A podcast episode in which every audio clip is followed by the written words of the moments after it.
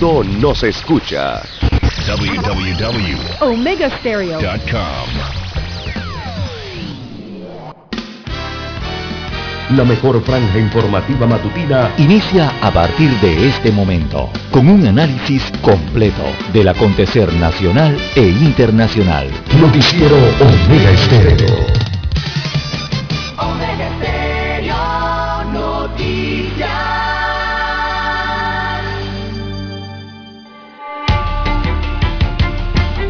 Continuación, los titulares, con los hechos que son noticias hoy.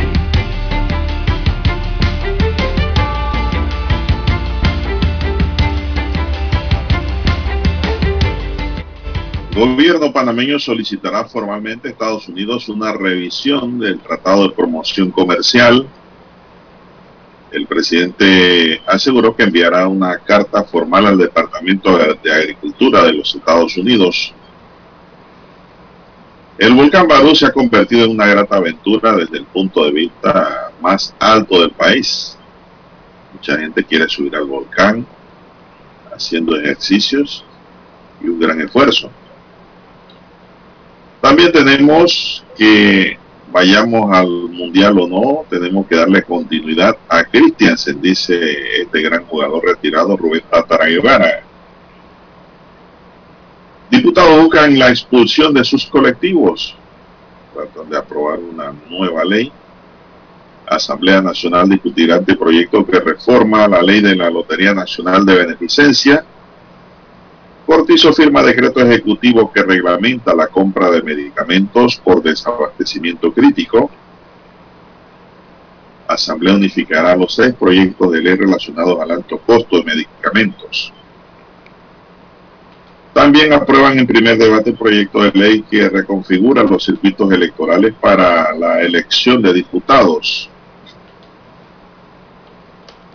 En otros titulares, Biden autoriza 200 millones en ayuda militar para los ucranianos. Panamá no prevé entrar en listas negras del GAFI, afirma ministro de Economía. En tanto, el presidente designa una nueva directora en la unidad de análisis financiero. Empresas líderes y corporativos que hacen de Panamá un mejor país. Es un reportaje hoy en el periódico La Estrella de Panamá. También tenemos, amigos y amigas, para hoy, que niña hallada, muerta, la niña de 13 años, estaba embarazada. Conductor pierde la vida al volcarse en Cañas de Tonosí, en Los Santos. Buscan un policía jubilado por asesinato de una mujer en San José. Bien, amigos y amigas, estos son solamente titulares. En breve regresaremos con los detalles de estas y otras noticias.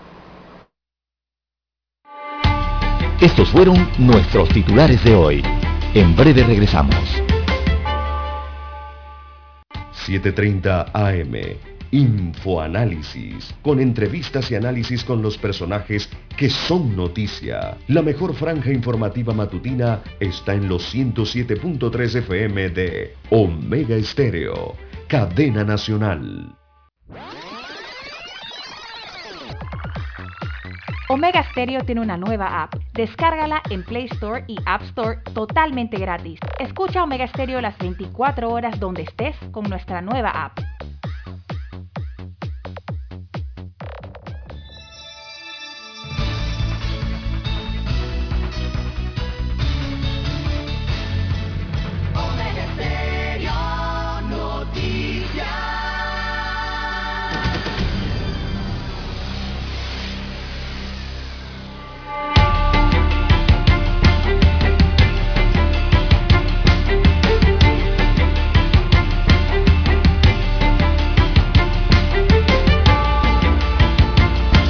Amigos y amigas, muy buenos días. Hoy es miércoles 16 de marzo del año 2022.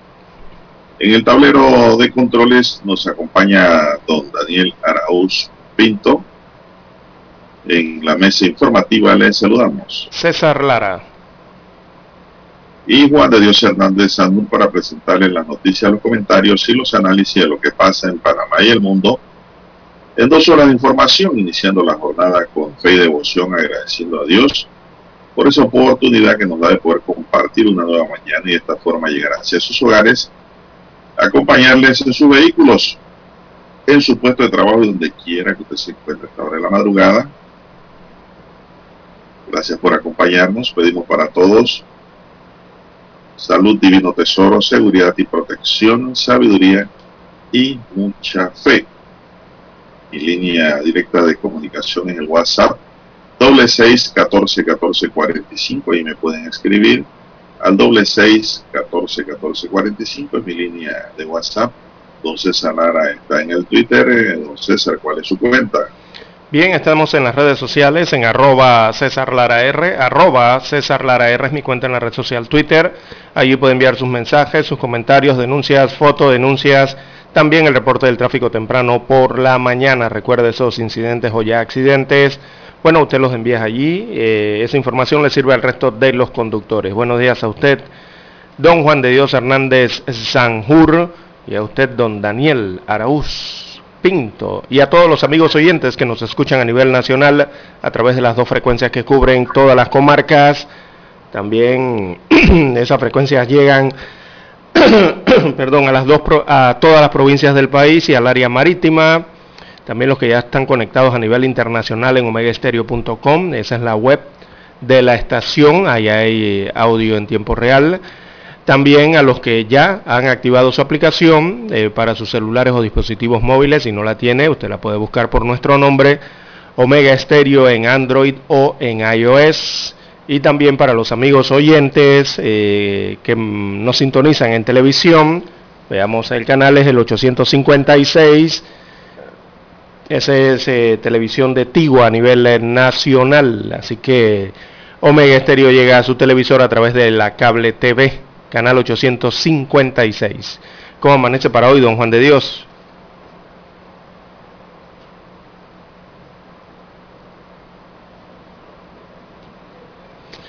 Bien, las 5.42 minutos, 5.42 minutos eh, de la mañana en todo el territorio nacional. Esperando a que todos hayan tenido un excelente despertar el día de hoy, dándole las gracias al Todopoderoso antes que nada por permitirnos esta mañana más eh, de vida y gozar con la sintonía de todos ustedes, amigos oyentes. Bien, tenemos el informe epidemiológico para este miércoles 16 de eh, marzo del 2022. Bueno, y se, y se reporta entonces para este informe para este informe epidemiológico en el último la última situación del COVID, bueno, un fallecimiento y dos muertes acumuladas además de 323 nuevos contagios con una positividad de 4.7%. En síntesis, el informe epidemiológico. Hacemos una pausa y detallamos estas cifras.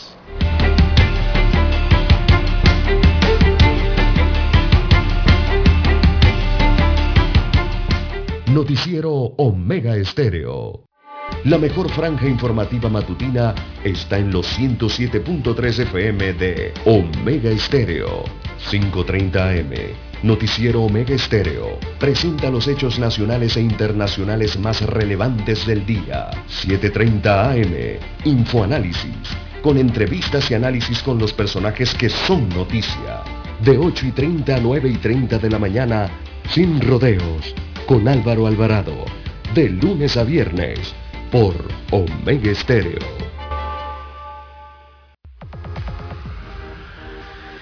Omega Stereo tiene una nueva app. Descárgala en Play Store y App Store totalmente gratis. Escucha Omega Stereo las 24 horas donde estés con nuestra aplicación totalmente nueva. En centrales telefónicas, la casa del teléfono es tu mejor opción te asesoramos y ofrecemos buena atención. Con años de experiencia, trabajando para ti. La casa del teléfono, ubicados Incendia Brasil y vista hermosa, la casa del teléfono, líder de telecomunicaciones, la casa del teléfono,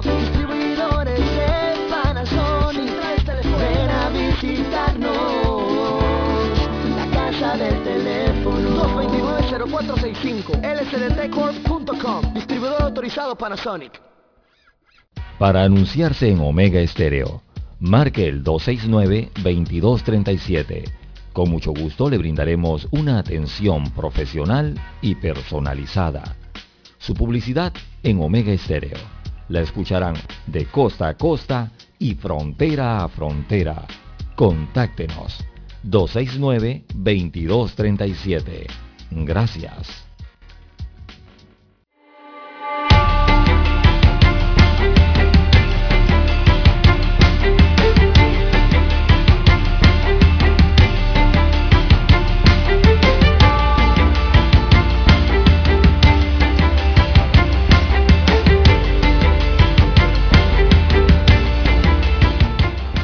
Bien, continuamos, don César. Bueno, el informe epidemiológico hoy revela en el día de ayer 24 horas un fallecido. Eh, sigue la tendencia a la baja, pero lo que hay que seguir es cuidándose. Así es, don Juan de Dios. Indica que no hay COVID, si hay, hay gente bastante, todavía bastante gente contagiada en las casas, en el hospital, en UCI, en hoteles. Hay que tener cuidado, hay que seguirse cuidando, no de cuidar las medidas de seguridad necesarias, don César. Afortunadamente no hubo carnavales, no hubo esa aglomeración de todos los años. Eso ha ayudado mucho a que las cifras sigan descendiendo, don César. Así es, don Juan de Dios. Bueno, las cifras eh, para la mañana de hoy eh, reportan una sola defunción eh, por COVID-19, aunque hay que sumarle dos decesos rezagados, o sea que en total se oficializan, se oficializan entonces tres, eh, muertes eh, para la última 24 horas, por lo menos el informe oficial, tres fallecimientos a causa de la COVID-19, eh, a la vez que se actualizan esas dos fechas anteriores, ¿no? Así que en total el acumulado de fallecimientos en el país en más de dos años de pandemia va por 8.000 143 fallecidos por la enfermedad en dos años. Eh, el informe también da cuenta de que después de la aplicación de 6.915 pruebas diagnósticas, en la última jornada se confirmaron 323 casos eh, positivos nuevos, así que son 23 eh, nuevos contagios.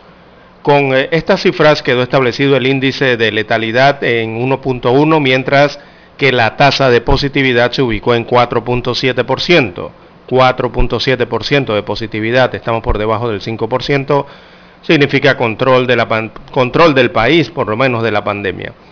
En cuanto a la cantidad de casos positivos que aún mantienen la enfermedad activa, eh, se confirmó que en, estos, eh, en, en este renglón suman 2.386 los casos activos actuales, de los cuales 2.251 personas están cumpliendo cuarentena obligatoria, eh, es decir, 2.224 están en sus casas, apartamentos, en sus fincas, ¿verdad? Eh, recibiendo tratamiento eh, ambulatorio y hay 27 en hoteles hospitalizados o convertidos en hospitales. Mientras que son 135 los contagios que han requerido hospitalización, Veamos los hospitalizados, hay 119 en salas regulares y hay 16 pacientes en la unidad de cuidados intensivos. Importante esa cifra porque sigue bajando la UCI. Así que, bueno, a la fecha se han acumulado 760.105 casos eh, confirmados en su totalidad por COVID-19 en el país eh, desde el inicio de la pandemia, de los cuales 749.576 eh, son personas que han logrado superar esta enfermedad, o sea, se han recuperado tras padecerla. Eh, también, eh, don Juan de Dios, hay que señalar parte del informe de vacunación que entrega el programa ampliado de vacunación, por sus siglas PAI. confirmó que a la fecha se han aplicado 7.7 millones de dosis de la vacuna contra la COVID-19. 3.3 corresponden a primeras dosis, 2.9 millones corresponden a segundas dosis y 1.3 millones a dosis de refuerzos. Eh, esta tarde el Ministerio de Salud también confirmó que llega a la terminal de, de, carga del Aeropuerto Internacional de Tocumen un nuevo lote de vacunas de 48 mil dosis, en este caso pediátricas, serían dosis pediátricas las que arriban al país para reforzar la vacunación. Bueno, ese es el informe, don César, sobre el tema. Eh, estoy viendo aquí que también esto, la Pfizer le está pidiendo a, a los Estados Unidos eh, haber solicitado, después de haber solicitado que se apruebe, así es, una dosis de refuerzo adicional de su vacuna contra la COVID-19 para personas mayores de 65 años. Así es. Segunda dosis de refuerzo, don César. O sea, estamos hablando de cuatro vacunas o de tres. Eh, ¿Cuatro? No, si, si, hablan de refuerzo ya serían cuatro. Hombre, ya está bueno. Es que en el tiempo, o sea, en el tiempo, en el, en el tiempo se ha comprobado, don Juan de Dios, que esta vacuna tiene un periodo de aproximadamente seis meses, ¿verdad?, de eficacia. Eh, aproximadamente seis meses, ¿no? Así que por eso los, los refuerzos que se aplican a las dos primeras dosis. Bueno, esto no sé hasta dónde vamos a llegar con esto. Bien, eh, bueno, y ya son las 5.51 minutos. El presidente de la República firmó el decreto ejecutivo que aprueba la reglamentación para las compras por desabastecimiento crítico de medicamentos o productos farmacéuticos declarados, siguiendo recomendaciones de la Mesa Técnica de Trabajo para solucionar el desabastecimiento de medicamentos dirigida por el vicepresidente José Gabriel Carrizo, el gobernante firmó el decreto ejecutivo que permite realizar compras conjuntas unilaterales del Ministerio de Salud y Caja de Seguro Social, ya sea a nivel nacional o en el extranjero.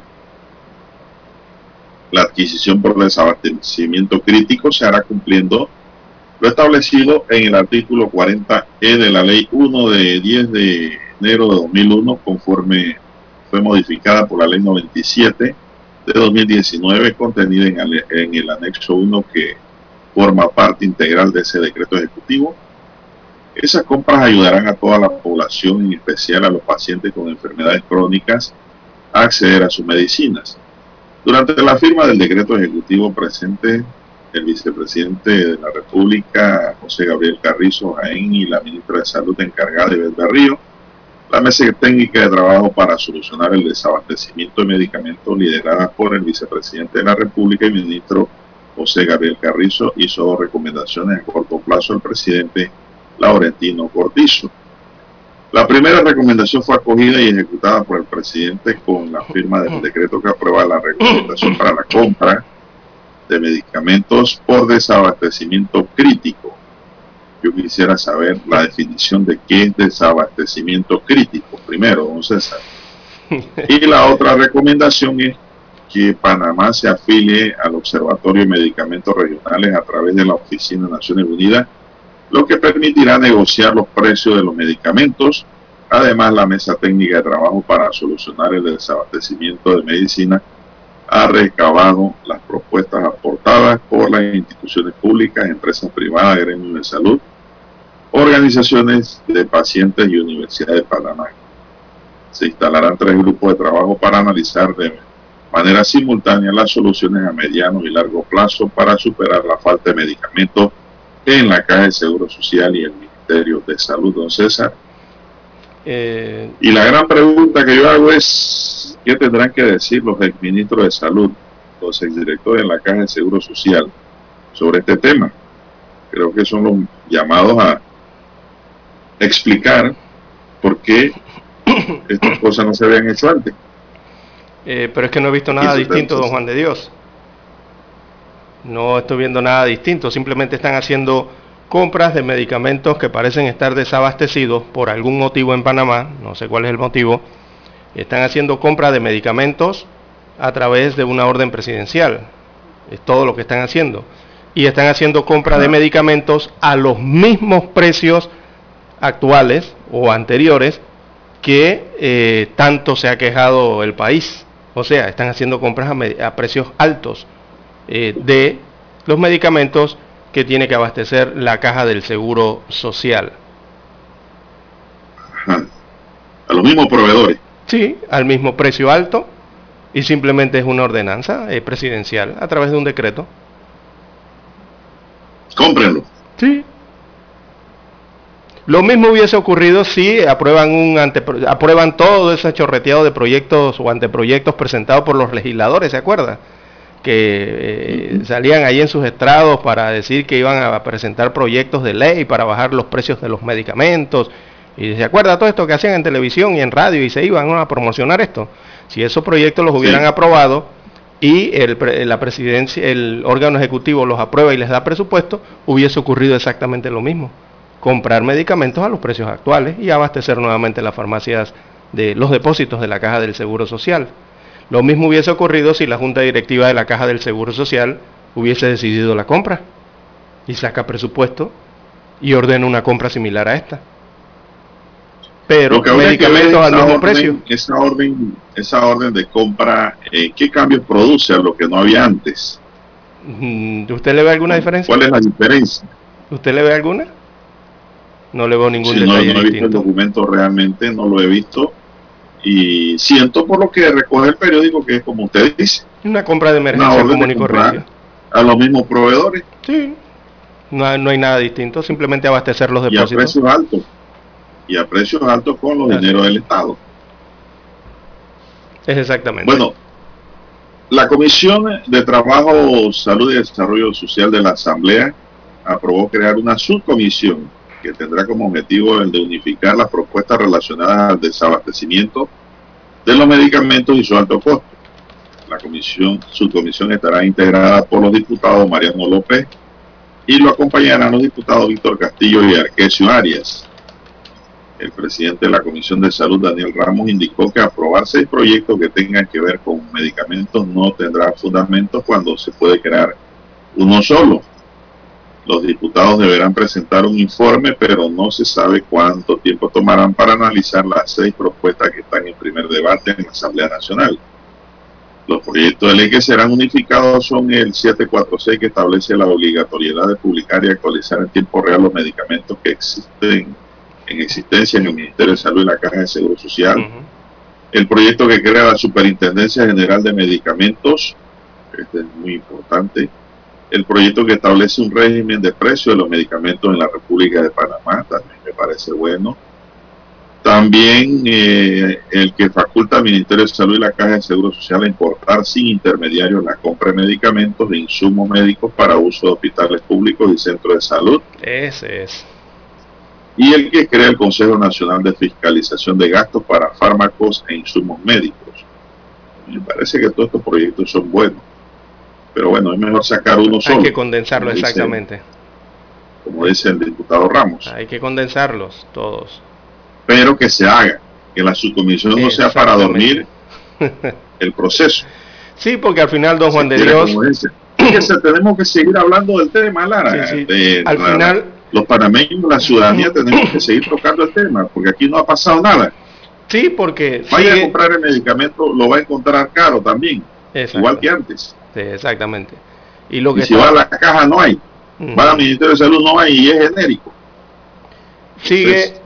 digo, se, martillando sobre eso. Se aprobó la compra para abastecer los depósitos, evidentemente, ¿no? A los mismos precios anteriores. Se va a abastecer la caja del Seguro Social. Parece una compra de urgencia, una compra eminente urgente, ¿no? Eh, pero sigue la misma burocracia que produce que haya desabastecimiento en la caja del Seguro Social. No han tocado nada al respecto. Eh, sigue el mismo problema con las adendas de licitación, que cada vez que vemos que hay una adenda desata las advertencias y se caen licitaciones, paran, sube y bajan los proveedores, eh, detienen licitaciones y se ve afectado entonces el asegurado siguen los mismos motivos, eh, entiendo que siguen los mismos motivos por el cual se siguen desabasteciendo las farmacias de la caja del Seguro Social.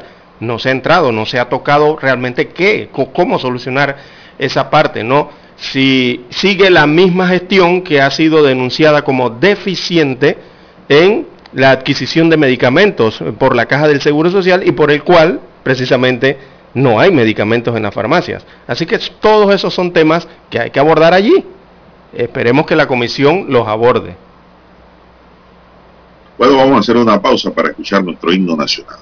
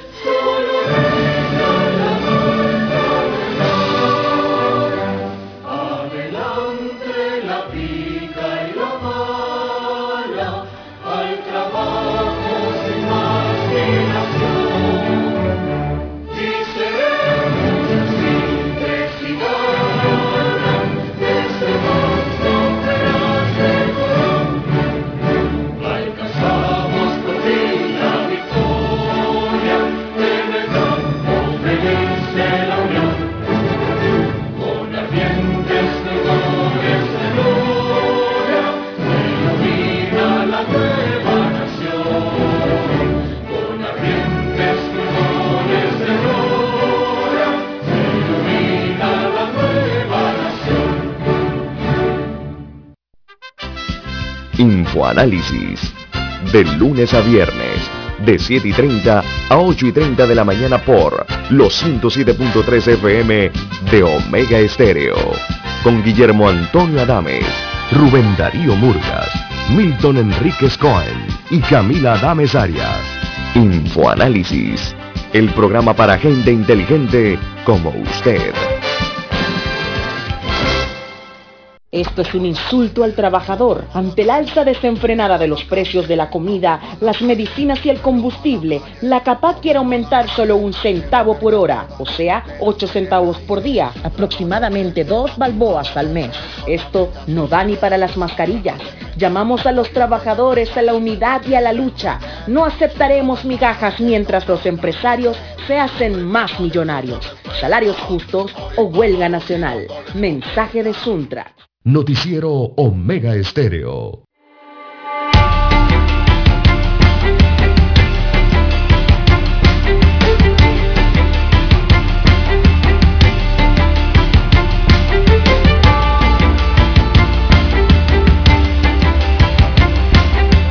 Bien, continuamos. Seis, cuatro minutos. Bueno, don César Genaro, tenemos que la Comisión de Economía y Finanzas de la Asamblea Nacional decidirá este miércoles si prohija o no el anteproyecto de ley 199 que busca modificar la Ley General de Lotería Nacional de Beneficencia. La iniciativa también deroga la ley 25 de 1914, imagínense, César, esa ley viejísima. la ley 9 de 1919 y la ley 109 de 8 de febrero de 1943.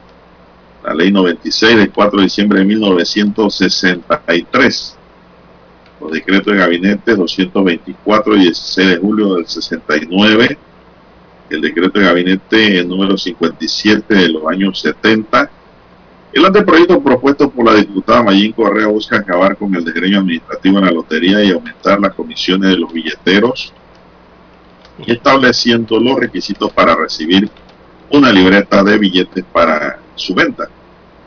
Por primera vez la Lotería Nacional se ha visto sometida a grandes escándalos los panameños esperan que la Asamblea Nacional revise este proyecto u otros que se puedan unir para mejorar y que sea productiva una institución buena, muy beneficiosa para los pobres y que le aporta muchísimo al país, directamente al Estado y al mismo panameño, dijo Correa en su momento durante la sustentación de esta iniciativa. Pero que el Estado es lo mismo panameño, el Estado somos los mismos panameños, Lara. Esta instancia legislativa también analizará el proyectamiento de ley de el 156 por el cual se establece sanciones penales para aquellos funcionarios públicos y directores de entidades estatales que permitan el vencimiento de las fianzas de cumplimiento y de garantía en las contrataciones con el Estado. Bueno, esto sí es bueno, ¿eh? esta parte es buena. Por aquí no pasa nada, se vence la fianza y ningún funcionario responde. Oh que responder por lo que allí pase. Si no deja el cargo, pues no quiere problema, deje el cargo. Al funcionario hay que crearle responsabilidades. De igual manera deberá definir si acoge o no el anteproyecto de ley 213 por el cual se modifica la ley 80 de 2012 y deroga la ley 122 que dicta normas de incentivos para el fomento de la actividad turística y el proyectamiento del anteproyecto de ley 226 por el cual se deroga la ley 256 de noviembre de 2021 que modifica artículos eh, de la ley 76 de 1976 sobre medidas tributarias y se modifican artículos de la ley 76 sobre medidas tributarias también. Así que pues fue lo que ocurrió.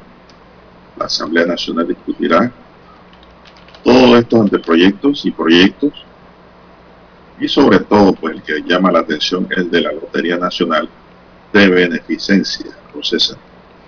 Así es, eh, don Juan de Dios. Eh, interesante ese proyecto eh, debido a la polémica, a lo que han llamado falta de transparencia en la, en la gestión de la Administración de la Lotería Nacional de Beneficencia. Aquí hemos sido testigos, don Juan de Dios, en el país en los dos últimos años de eh, lo que ha ocurrido con el tema de las devoluciones de chances y billetes, ¿se acuerda? Eh, la polémica que se generó, eh, que aquí comenzaron a buscar a un ganador de un sorteo millonario, de un sorteo de un millón de dólares que nadie encontraba, ¿se acuerda?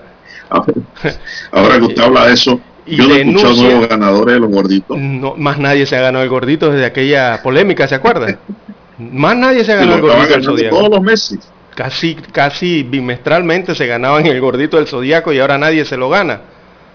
Eh, entonces hemos visto todos estos escándalos, de don Juan de Dios, y todas estas denuncias, y, no son denuncias de, redes sociales que se han hecho en contra de la lotería, don Juan de Dios, son denuncias de la propia asociación de billeteros, eh, con nombre propio, apellido, denuncias de ellos y de otras tantas instancias, ¿no?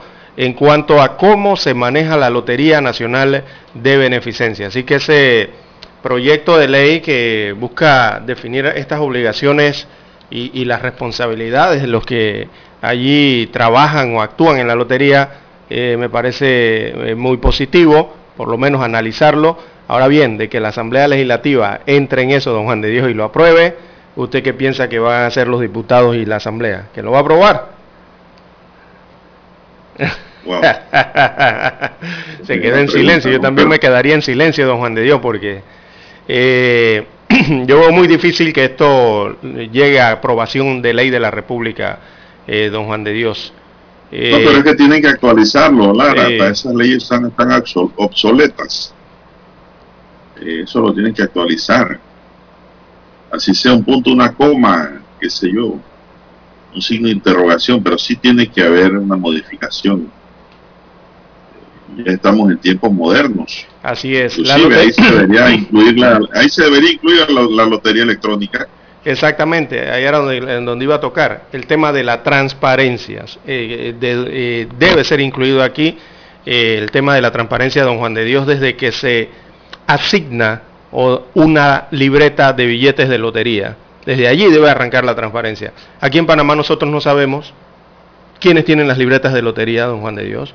Usted no hay una forma de que usted vaya a la Lotería Nacional de Beneficencia, a sus oficinas, y usted le pregunte o presente un escrito, una carta como ciudadano, eh, una carta bien responsable, ¿verdad? En el que usted solicite saber, por ejemplo, quiénes tienen eh, las concesiones o, por sí, porque son concesiones, las libretas de lotería en X provincia.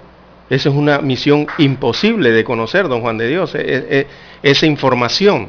Igual ocurre en la Autoridad del Tránsito y Transporte Terrestre con los certificados de operación del transporte selectivo y colectivo y hasta de turismo.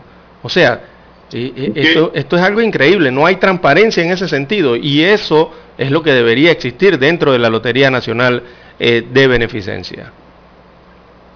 Y bueno, y cuidado que el mercado negro ya se está ganando a la Lotería Nacional de Beneficencia de orden oficial a través de la compra de números Lara por eh, cibernéticamente. Exacto. Y el pago por YAPI cibernéticamente. Aquí en Panamá deberían existir máquinas dispensadoras de estos billetes de lotería. Si aquí, aquí hay máquinas para todos, Juan de Dios, en los casinos usted ve las máquinas como dispensan números.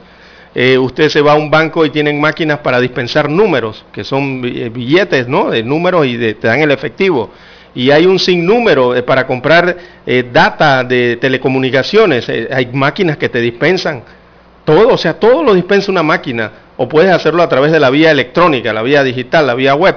Y vemos que la lotería no entra o no da ese paso. Y yo creo que no lo da es por el tema de la transparencia, don Juan de Dios. Están reacios, están reacios a ser transparentes. Y no lo da es porque los billeteros dicen que van a perder ventas. Eh, Porque ya la gente no va a comprar nada con guantú, no va a comprar números cansados, no va a levantarse temprano para ir a buscar números, usted lo puede comprar en máquinas.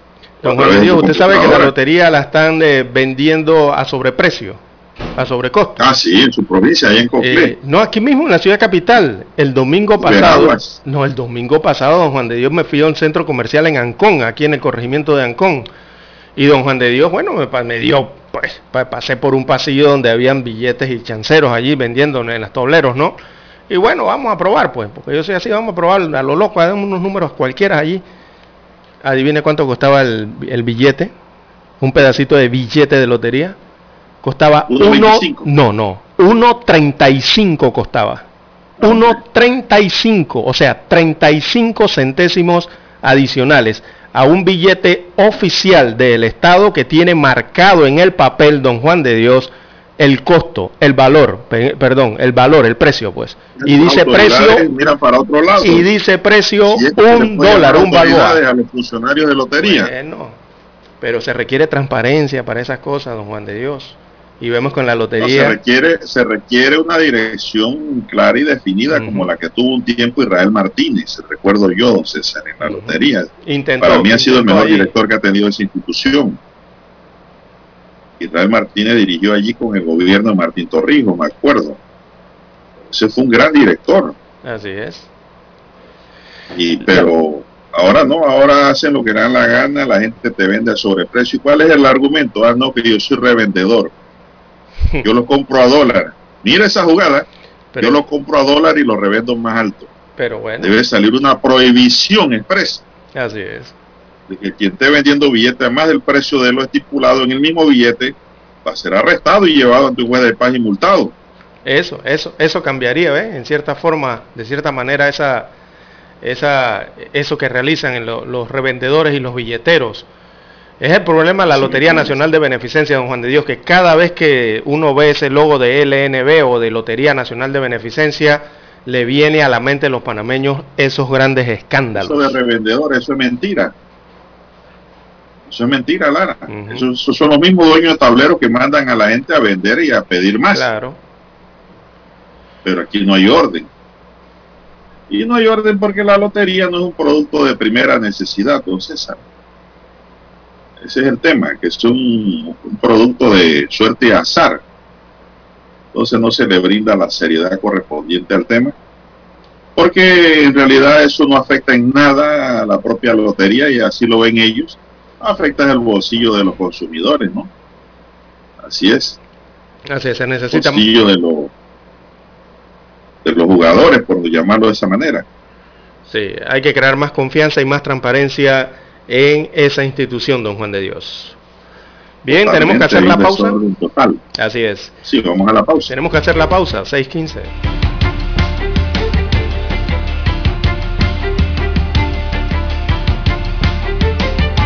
La mejor franja informativa matutina está en los 107.3 FM de Omega Estéreo. 5.30 AM. Noticiero Omega Estéreo. Presenta los hechos nacionales e internacionales más relevantes del día. 7.30 AM. Infoanálisis. Con entrevistas y análisis con los personajes que son noticia. De 8 y 30 a 9 y 30 de la mañana. Sin rodeos. Con Álvaro Alvarado. De lunes a viernes por Omega Estéreo.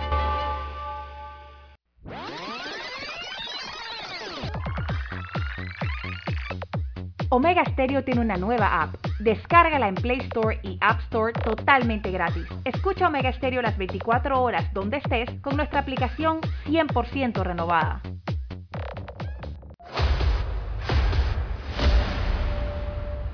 Desde los estudios de Omega Estéreo, establecemos contacto vía satélite con la voz de América. Desde Washington, presentamos el reportaje internacional.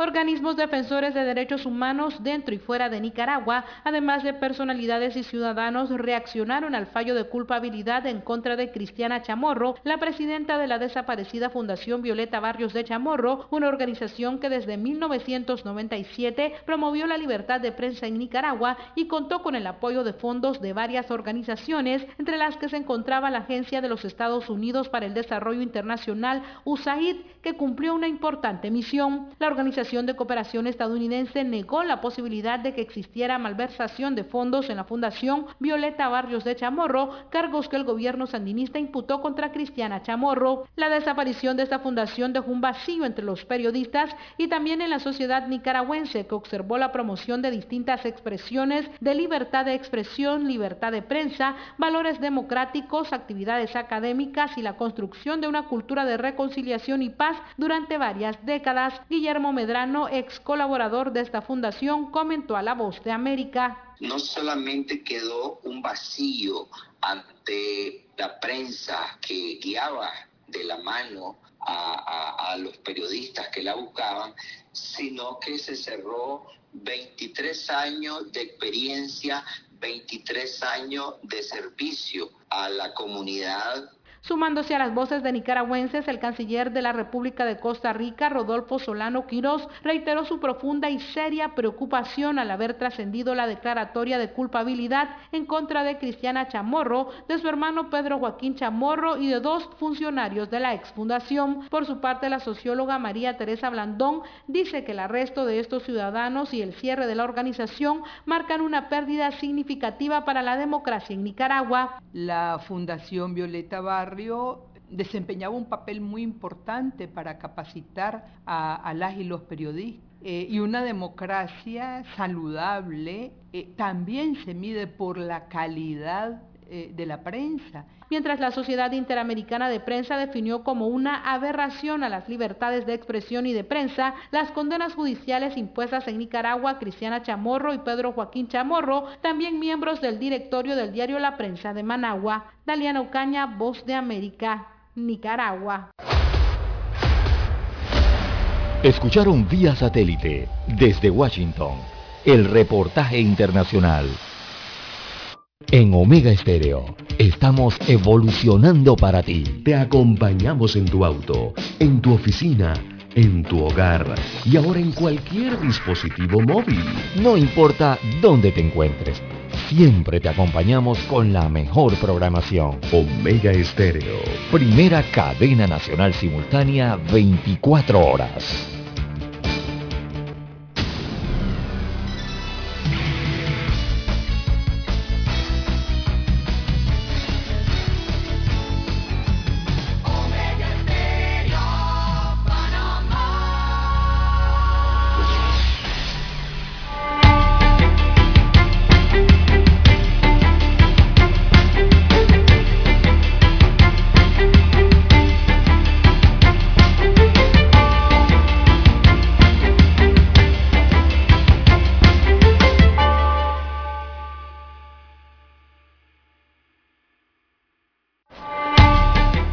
Continuamos. Ya son las seis, veinte minutos. Buenos días, Panamá. Están en sintonía de Omega Estéreo, cadena nacional.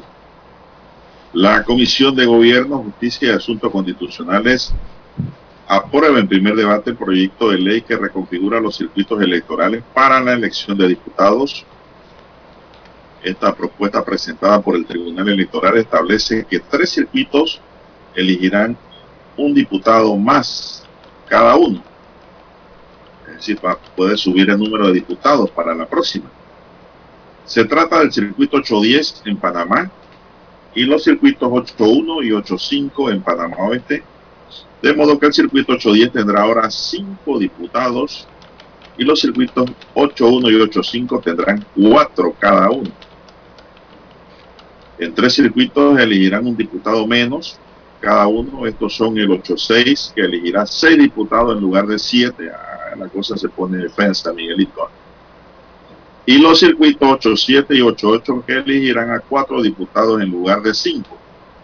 Entonces quiere decir, don César, que no va a haber aumento de gasto en cuanto al número de diputados. Porque entran tres nuevos y salen tres nuevos. Salen tres antiguos, perdón. Y ya aquí lo que me llama más la atención es que San Miguelito, que siempre tiene una población excesivamente alta, ahora pierde un diputado, según este proyecto. En cuanto a los cambios en la numeración de los circuitos en la provincia de Panamá Oeste, los cuatro circuitos de Panamá Oeste, 81, 82, 83 y 85, pasarán a ser 13-1, 13-2, 13-3 y 13-4. 13-1 sería Raiján, 13-2 Capira, 13-3 Chami San Carlos y 13-4 La Chorrera porque el dígito 8 pertenece a la provincia de Panamá. Recordemos que ya Panamá Oeste es una provincia. Exactamente, sí. Y todo el que nazca en Panamá Oeste tiene que tener la cédula 13, no 8. A futuro, ¿no? Así es. Además se mantienen los 39 circuitos electorales actuales, es decir, 26 uninominales y 13 plurinominales. El director de la, de organización electoral, Osman Valdés, explicó que esta propuesta no hay ningún cambio en cuanto a la cantidad de diputados. Bueno, eso es lo que acabamos de decir. Según Valdés, esta iniciativa solo adecua la numeración de los circuitos de la nueva provincia de Panamá Oeste que pasan a ser ahora con el dígito 13 al inicio. Ya el 91 no existe dice, ya el 91 no existe porque es Arraiján. 91. No, no puede ser. 91 sí existe, es el distrito de Santiago. Aquí, hay un, error de redacción, sería 81. Exactamente, sería 81. Un error de dedo ahí. Tiene que ser. Ya el 81 no existe porque es Arraiján, este pasa a ser 13-1. Correcto, exacto. Básicamente solo fueron esos los cambios que se produjeron en la numeración de los circuitos, no la cantidad de diputados, la distribución queda igual a la existente, explicó el funcionario.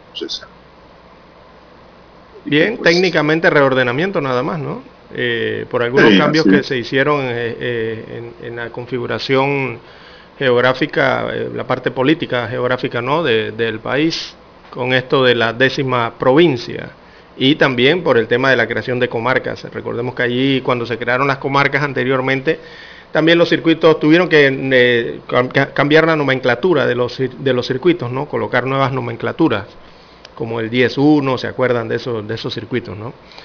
Así que básicamente lo que están haciendo allí y la reconfiguración de algunos circuitos sin aumentar la cantidad de diputados.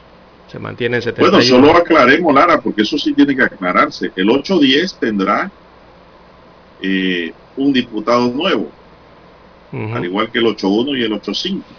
Correcto.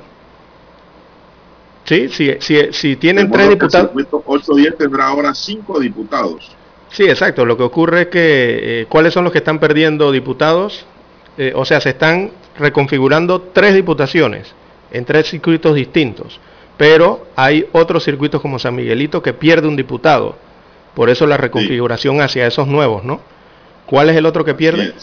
Eh, o sea, tiene que haber tres circuitos que pierden un diputado para dar paso. Los tres que pierden un, los tres que pierden un diputado son 8-7, 8-8 y el 8-10. No.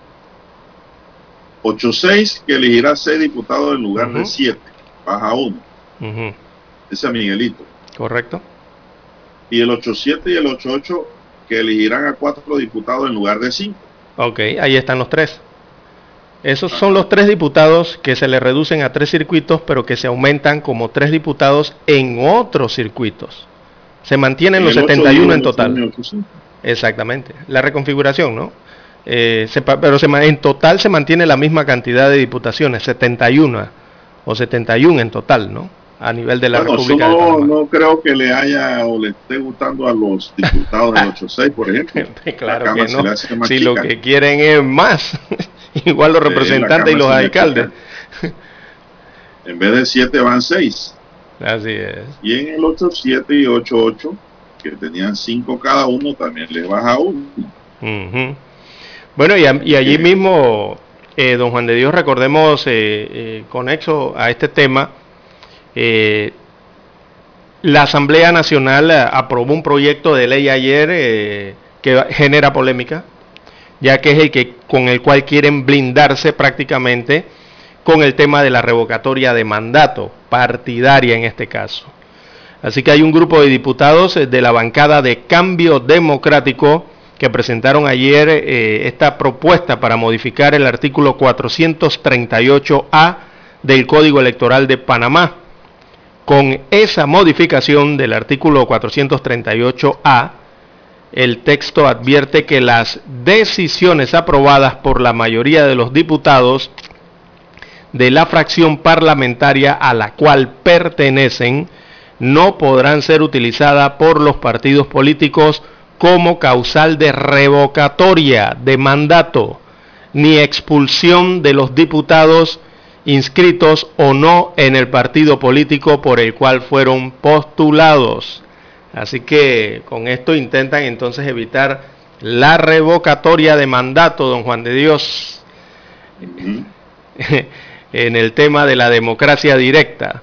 Así que la inesperada, sí, porque esto es completamente inesperado, eh, esta propuesta, esta iniciativa, eh, ha sido el motivo de crítica desde ayer, don Juan de Dios, toda vez que hay 15 diputados del Partido Cambio Democrático que enfrentan casualmente un proceso de expulsión y de revocatoria de mandato, luego de que votaron por Cristiano Adames del Partido Revolucionario Democrático para la presidencia de la Asamblea Nacional. Así que este proyecto de ley está en la Asamblea Nacional y bueno, intentan entonces bloquear lo que son las revocatorias de mandato.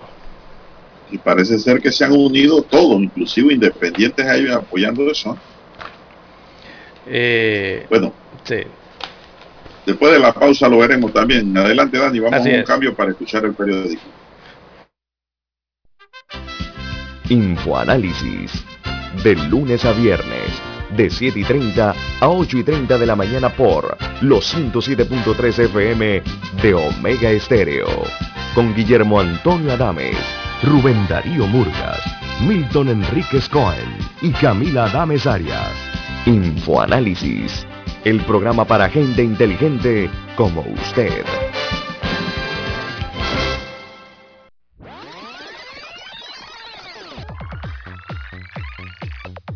Omega Stereo tiene una nueva app. Descárgala en Play Store y App Store totalmente gratis. Escucha Omega Stereo las 24 horas donde estés con nuestra aplicación 100% renovada.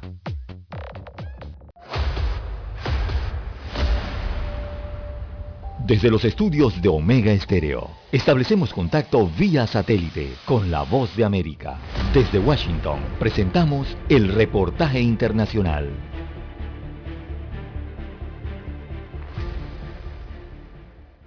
La sorpresiva reunión del presidente Nicolás Maduro con una delegación de la administración del presidente Joe Biden en Caracas y para luego días después propiciar un encuentro en Turquía entre la vicepresidenta Delcy Rodríguez con el canciller de Rusia Sergei Lavrov generaron desconcierto entre muchos venezolanos que intentan interpretar los eventos de los últimos días. Especialistas consultados por La Voz de América coinciden en que Estados Unidos está buscando reacomodar el acceso a recursos energéticos como consecuencia de la crisis en Ucrania, aunque deje parcialmente de lado el interés del restablecimiento democrático en Venezuela. En ese sentido, el politólogo Nick Evans plantea sus consideraciones sobre los recientes encuentros e insiste en que Caracas preservará la alianza con Moscú. Hasta ahora, esta jugada de doble play le está saliendo bien con el grave riesgo que implica el hecho de equivocarse ante unos compromisos que ya debió haber asumido con el gobierno de los Estados Unidos. Por su parte, el analista político Víctor Maldonado estima que el gobierno de Maduro hará lo posible por tratar de sacar la máxima ganancia posible de su posición actual y respecto a un eventual reinicio del diálogo en México, considera que al existir un puente de comunicación directo entre el chavismo y Estados Unidos, la oposición ya no juega un papel relevante. Que Estados Unidos en las últimas horas haya dicho, seguimos reconociendo Guaidó, etcétera, forma parte también del reclamo interno de un poquito de congruencia a Biden, que está jugando con excesivo pragmatismo. Respecto a las conversaciones entre el gobierno de Nicolás Maduro y la Casa Blanca, el embajador de Rusia en Venezuela, Sergei Melik Bagdasarov, dijo el fin de semana que considera la visita de los emisarios de Biden como una señal de que han reconocido sus políticas equivocadas sobre Venezuela. Carolina Alcalde, Voz de América, Caracas. Escucharon vía satélite desde Washington el reportaje internacional. Omega Estéreo, 24 horas en FM Estéreo.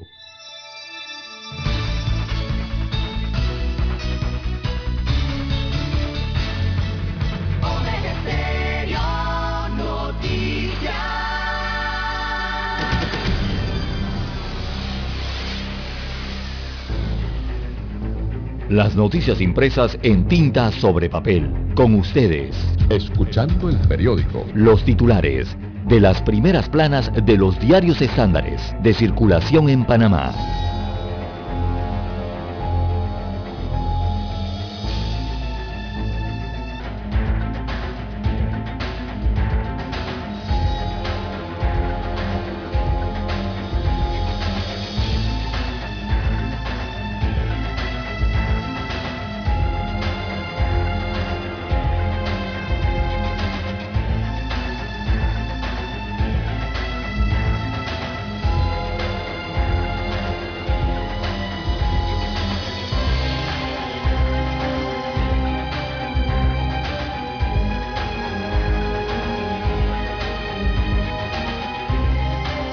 Bien, amigos oyentes, el diario La Estrella de Panamá titula para este miércoles 16 de marzo del año 2022, Gobierno solicitará formalmente a Estados Unidos de América una revisión del Tratado de Promoción Comercial, por sus siglas TPC. El presidente constitucional de la República, Laurentino Cortizo, informó que enviará una carta al gobierno de Estados Unidos de América para solicitar una revisión del TPC en lo relacionado a productos como el arroz, carne y lácteos. Empresarios prevén un impacto negativo si no hay acuerdo. Acompaña el titular la fotografía del mandatario del país. También para hoy la estrella titula Diputados buscan evitar expulsión de sus colectivos. Hay un proyecto de ley que llegó de manera inesperada a la Asamblea Nacional. Así que una modificación al proyecto de ley que reforma el Código Electoral presentado por el Tribunal Electoral busca evitar que los diputados en proceso de revocatoria de mandato sean expulsados de sus colectivos políticos. Esto beneficiaría a los 15 diputados de cambio democrático que enfrentan un proceso de revocatoria de mandato en su colectivo actualmente. También tenemos para hoy en la Estrella de Panamá las eh, Locas del Tarot, una obra teatral para dialogar sobre los temas tabú. También eh, travesía de ocho horas para conquistar el punto más alto del país y dar un vistazo a dos océanos. Eh, destaca hoy la estrella de Panamá en la página 3B. También para hoy tenemos las empresas y empresarios del país mejor evaluados. Hay un estudio, un ranking. También los gremios periodísticos se adhieren al seguimiento del pacto bicentenario. En la plana de deportes, Christiansen el debate por su continuidad en la roja. Bueno, esto a falta de tres partidos para la clasificación a Qatar, el debate sobre la continuidad de Thomas Christiansen se enciende. El legendario Tatara Guevara apuesta por que se quede, dice un reporte hoy del diario La Estrella de Panamá. También para hoy en las internacionales de la estrella tenemos Ucrania por dentro, un análisis desde Panamá. Muestra eh, este título de este reportaje especial que eh, muestra una fotografía entonces eh, de uno de los bombardeos en la ciudad de Kiev. Así que los bomberos, destaca la gráfica, extinguen el incendio de un edificio residencial en Kiev, esta es la capital de Ucrania, eh, como resultado de los bombardeos rusos hubo dos personas fallecidas.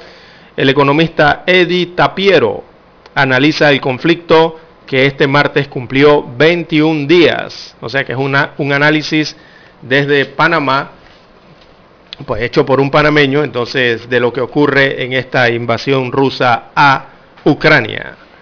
Bien, amigos oyentes, estos son los títulos. Bueno, aquí hay también uno que destaca nueva reglamentación para compra de medicamentos. Así que el órgano ejecutivo emitió un decreto que reglamenta las compras por desabastecimiento crítico de medicamentos o productos farmacéuticos declarados. La norma permite la compra conjunta entre el Ministerio de Salud y la Caja del Seguro Social, además de que Panamá se afilia al Observatorio de Medicamentos Regionales a través de la Oficina de las Naciones Unidas, lo que permitiría o permitirá a futuro negociar los precios. Bueno, son los títulos que tienen portada la decana de la prensa nacional. Pasamos ahora a revisar la primera plana del diario La Prensa. Así es, don César. Bueno, la prensa para hoy nos dice mascarillas en exteriores e interiores, sí o no. El fin de uso de la mascarilla en exteriores o interiores es el próximo paso que se debe dar o debe ser discutido con cautela por las autoridades y asesores del Ministerio de Salud, plantean científicos consultados sobre el tema por el diario La Prensa. La OPS plantea que es probable que la COVID-19 esté aquí para quedarse y las decisiones deben basarse en evaluaciones, riesgo y datos, según aseguran. También, pandemia de la COVID-19 golpea a las trabajadoras domésticas uno de los grupos más impactados por la pandemia de la COVID ha sido el de las trabajadoras domésticas. De eso da cuenta un informe elaborado por la Organización Panamericana de la Salud con el apoyo del Sindicato Gremial de Trabajadoras y Trabajadores del Servicio Doméstico y similares. Alcaldía de Panamá dice 41.3 millones de dólares en consultorías el municipio de Panamá a cargo de José Luis Fabrega desde, desde 2019 hasta la fecha ha asignado 41.3 millones de dólares en consultorías en su presupuesto de acuerdo con información del Ministerio de Economía y Finanzas. Bueno, y que han consultado tanto, don César, que se han gastado ya o están por gastarse más de 41.3 millones de dólares. Es la gran pregunta qué es lo que consultan y quiénes son los consultores, es la otra pregunta. Comerciantes y empresarios piden balance para que subsistan productores con la aprobación de la desgrabación arancelaria pactada en el Tratado de Promoción Comercial entre Estados Unidos y Panamá, que tocará sectores sensitivos del agro, comerciantes y empresarios coinciden en la necesidad de encontrar un balance entre los actores. Cambian nombres de circuitos electorales en dos provincias. La Comisión de Gobierno y Asuntos Constitucionales aprobó en primer debate el proyecto de ley que regula la reconfiguración de los circuitos del país para las elecciones de 2024. Pleno de la Asamblea cita al director de la Caja de Seguro Social, Enrique Lao, por cuestionario. Aprueban en primer debate el proyecto que reconfigura los circuitos electorales en la comisión.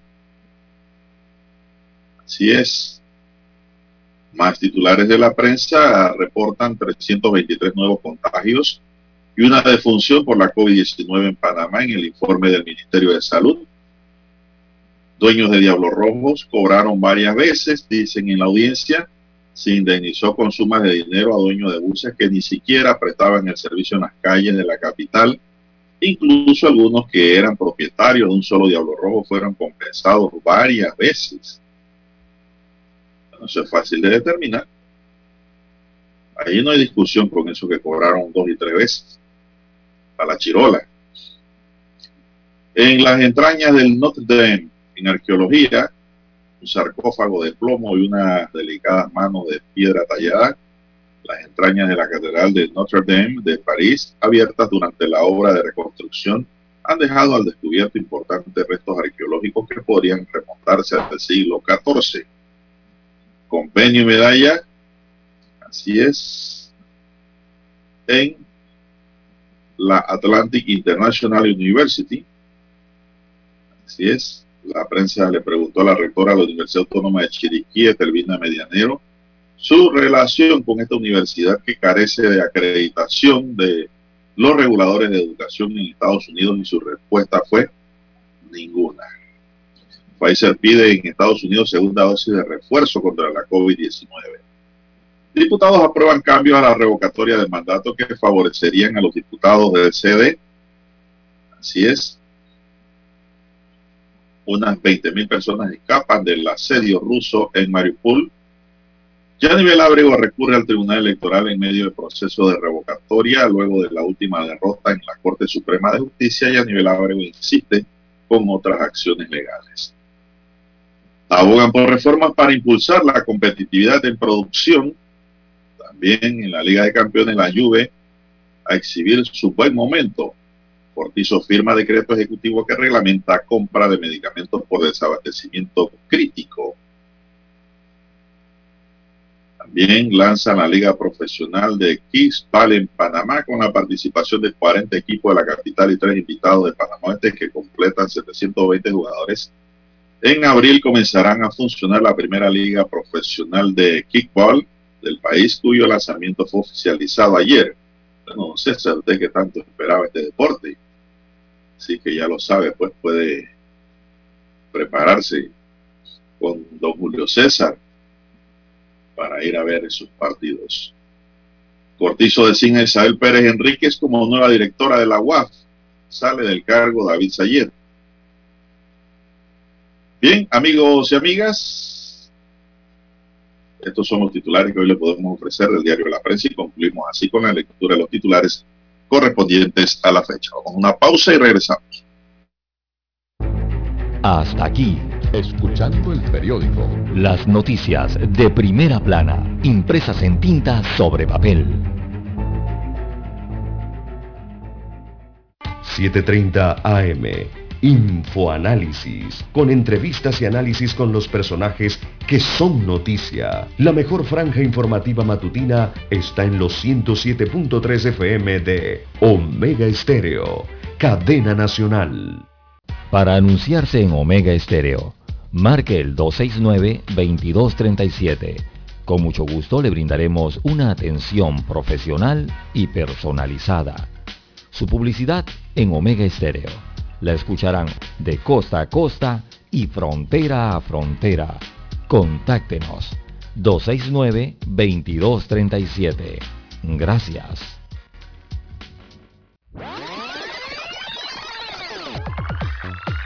Omega Stereo tiene una nueva app. Descárgala en Play Store y App Store totalmente gratis. Escucha Omega Stereo las 24 horas donde estés con nuestra nueva app.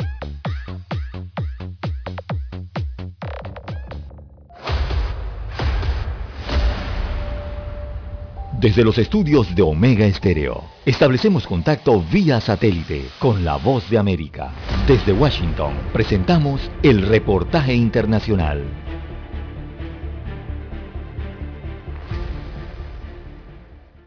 En un momento de crisis internacional que afecta fundamentalmente a la energía, particularmente a la gasolina, la empresa de vehículos compartidos Uber cobrará a sus usuarios un nuevo cargo por el combustible para compensar los gastos de los prestadores de servicios de transporte y de entrega. El recargo de 45 o 55 centavos de dólar por cada viaje de Uber será temporalmente mientras que los pedidos de Uber Eats, el servicio de entregas de comida o delivery, será de 35 o 45 centavos de dólar según la ubicación, como así anunció la empresa sorpresa la medida entrará en vigencia el miércoles y se aplicará durante al menos 60 días, después de los cuales Uber evaluará la situación. La empresa informó que todo el dinero se destinará directamente a los conductores. De acuerdo con la empresa con sede en San Francisco, California, los recargos se basan en la distancia media del viaje y el aumento de los precios de la gasolina en cada estado. A medida que se intensifica la guerra de Rusia en Ucrania, los precios de la gasolina en Estados Unidos han alcanzado niveles récord, con el precio promedio alcanzando los 4,33 dólares por galón luego de la prohibición que el gobierno de Estados Unidos estableció para la importación de petróleo procedente de Rusia.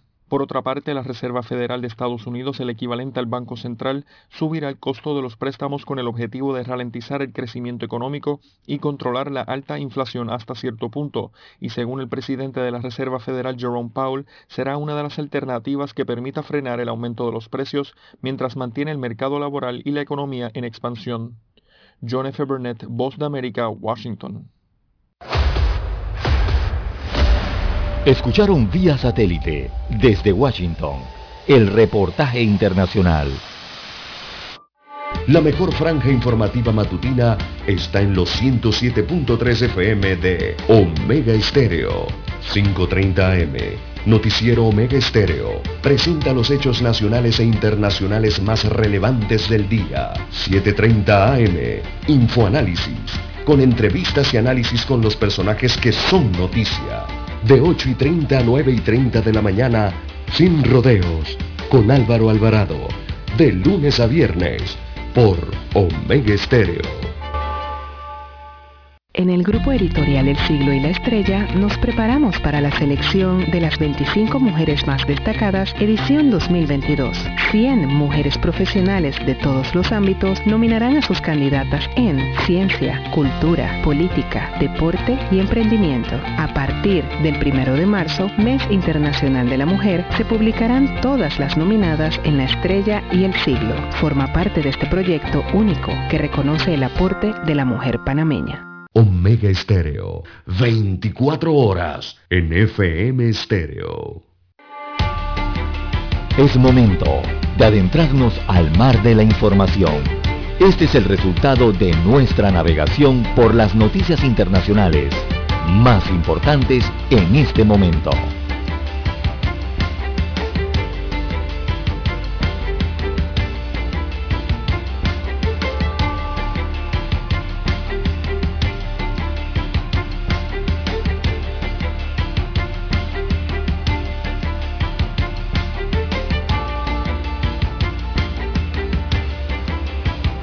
Bien, eh, seguimos, son las 6:48 minutos. El presidente de Ucrania, Vladimir Zelensky, declaró que no espera que su país entre en la OTAN.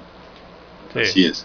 Ese fue uno de los agravios que Putin citó a un intento de justificar su invasión. Zelensky también pronunciará un discurso virtual ante el Congreso de Estados Unidos hoy, mientras las fuerzas rusas se acercan a Kiev y se intensifican los combates en torno a la capital. Recientemente imágenes por satélite muestran que el ejército ucraniano destruyó al menos tres helicópteros militares rusos en el aeropuerto de Yerson en el sur de Ucrania. Y pues según se informa, los radares así lo captaron cuando estas naves fueron alcanzadas por proyectiles rusos, eh, ucranios.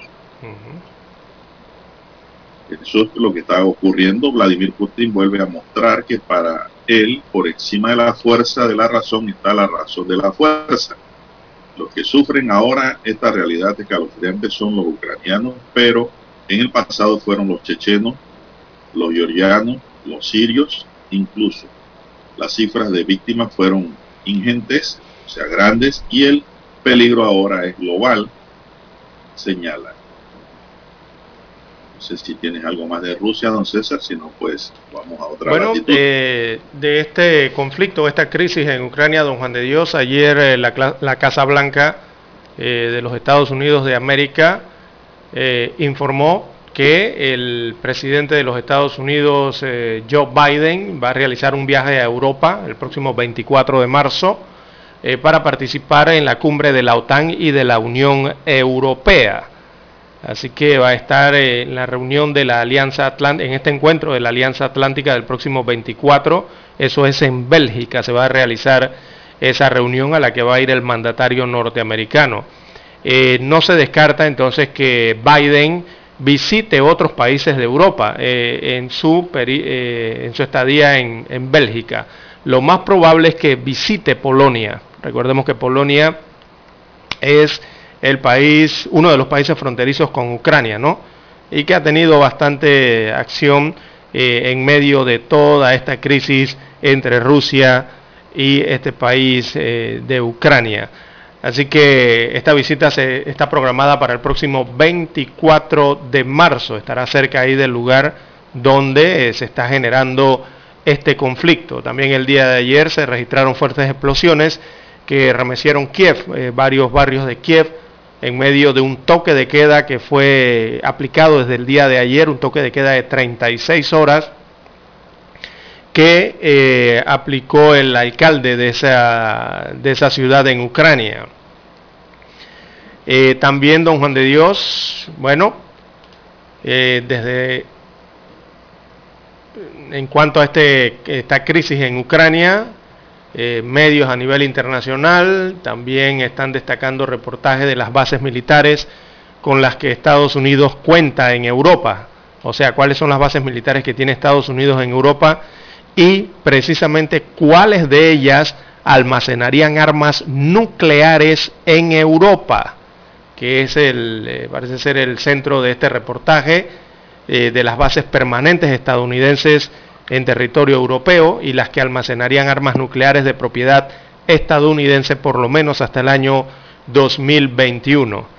Y señala el mapa que las que almacenarían armas nucleares norteamericanas en territorio europeo, eh, esas bases serían las que están ubicadas en, veamos los puntos amarillos, serían las bases que están ubicadas en eh, Países Bajos, en Alemania, en Italia y en Turquía. Allí habría bases con armamento eh, nuclear propiedad de los Estados Unidos eh, de América. Esto en países europeos, por cierto que son miembros de la OTAN. Bien, don Juan de Dios, es lo que se tiene hasta el momento entonces en esta crisis eh, de Rusia y Ucrania. ayer se, se llevó a cabo la quinta ronda de negociaciones, ¿no? Con pocos el avances. Primer ministro, el primer ministro del Reino Unido, Boris Johnson, que llegó a Abu Dhabi, según se informa, para tratar el tema de la crisis en cuanto a la energía. Correcto. En Emiratos Árabes Unidos. Llegó hoy en la mañana el Reino Unido presentará la próxima semana su nueva estrategia energética nacional en medio de la incertidumbre global provocada por la invasión rusa, rusa de Ucrania, dijo el primer ministro Boris Johnson en un discurso pronunciado este miércoles en el marco de un viaje en el que pues estaba programada su visita a los Emiratos Árabes que ya se cumplió. Johnson subrayó la necesidad de estar preparados ante las subidas de precios lo que Putin está haciendo en Ucrania está causando incertidumbre global y una subida del precio del petróleo. Eso se traslada a las gasolineras del Reino Unido. Todo el mundo puede ver el efecto del aumento de los precios de gas que se está produciendo en Europa, dijo Johnson. La semana que viene el gobierno británico presentará su estrategia energética nacional, según Johnson, en la que se dará un gran salto adelante en materia de energía renovable, más energía nuclear y un uso más eficaz de los hidrocarburos del Reino Unido, dijo el primer ministro. Sí, es que eh, tienen una, una estrategia eh, muy innovadora en, en, los Emiratos Árabes Unidos, don Juan de Dios. Imagínese usted que hace dos días eh, las principales empresas de los Emiratos Árabes Unidos ya iniciaron el proceso de transición energética. Cuando le estamos hablando de las principales empresas de los Emiratos Árabes Unidos, miren los nombres que les voy a dar, don Juan de Dios. Emirate Global Aluminium inició el proceso para la energía solar. Estas son grandes empresas en los Emiratos. Abu Dhabi National Energy Company, o sea, esa es la compañía de electricidad, que la que provee electricidad a todos los Emiratos Árabes Unidos, han iniciado el proceso de transición para generar más energía a través del sol, energía solar. O sea, para no depender de los del petróleo, don Juan de Dios. Y allí mismo donde extraen el petróleo y nos exportan el petróleo. Bueno, esos mismos países ya no están viendo el petróleo, don Juan de Dios, están viendo las otras energías. Exactamente.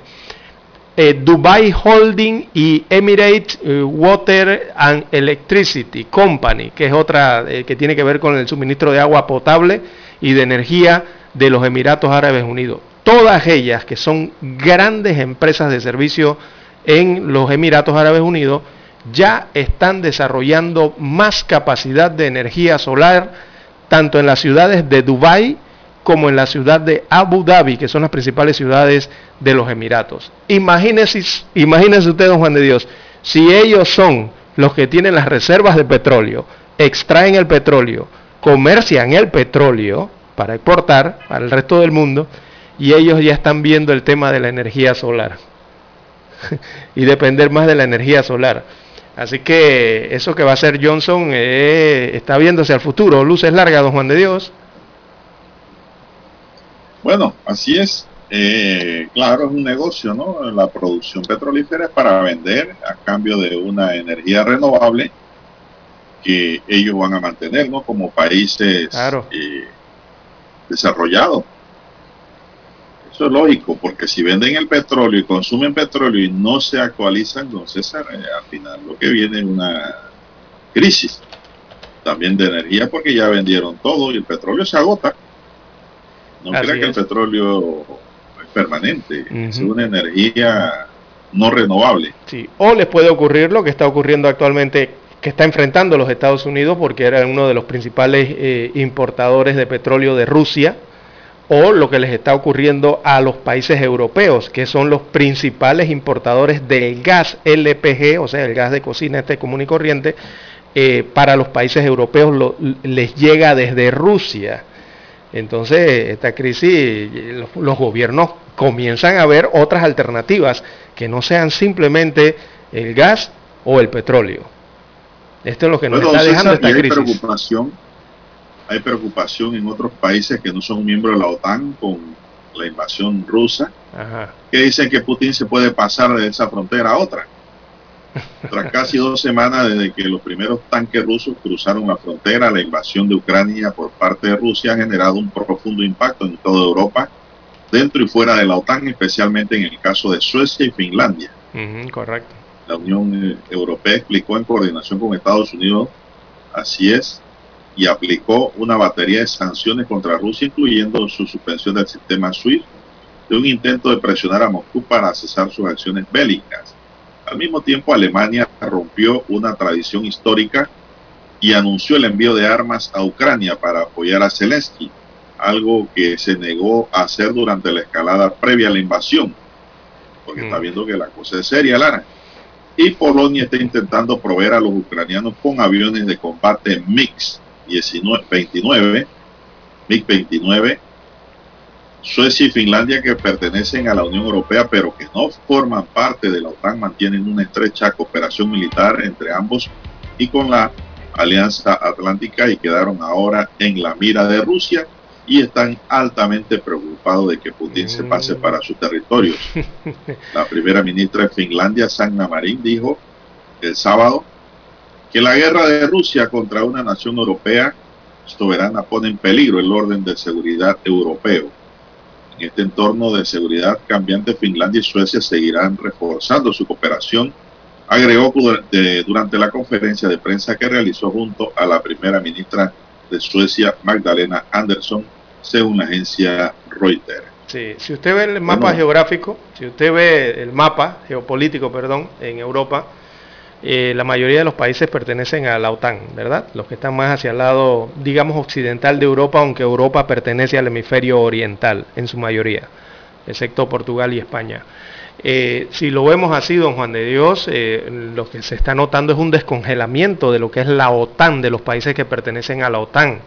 Y la OTAN está reaccionando ahora a las condenas internacionales y a su movimiento. Y al descongelar o despertar la OTAN, lo que está ocurriendo es que todos esos países han comenzado a aumentar el gasto de defensa, don Juan de Dios.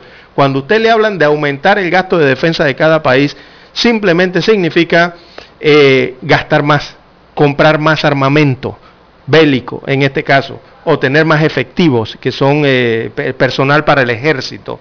Entonces todo esto está llevando a gastos multimillonarios de todos estos países en la compra de armamento a las naciones que lo fabrican.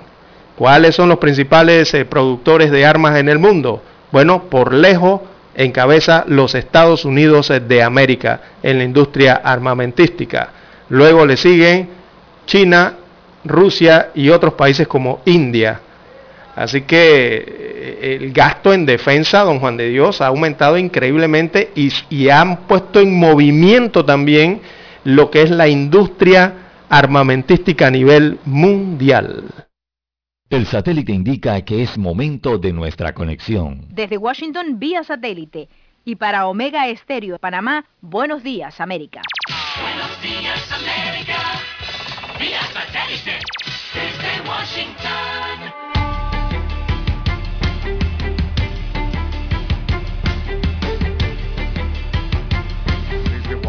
Les informa Henry Llanos.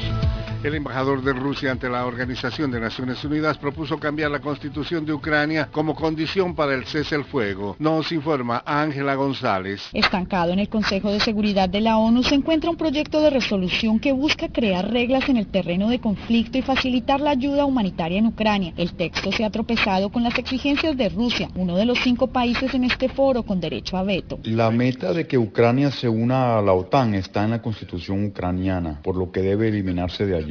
El embajador de Albania ante la ONU respondió a la pretensión rusa. Corresponde a los ucranianos cambiar la constitución. Ángela González, Voz de América, Naciones Unidas. Ucranianos y rusos que huyen de la guerra siguen llegando a Tijuana, en el norte de México, en busca de asilo en Estados Unidos, según autoridades migratorias.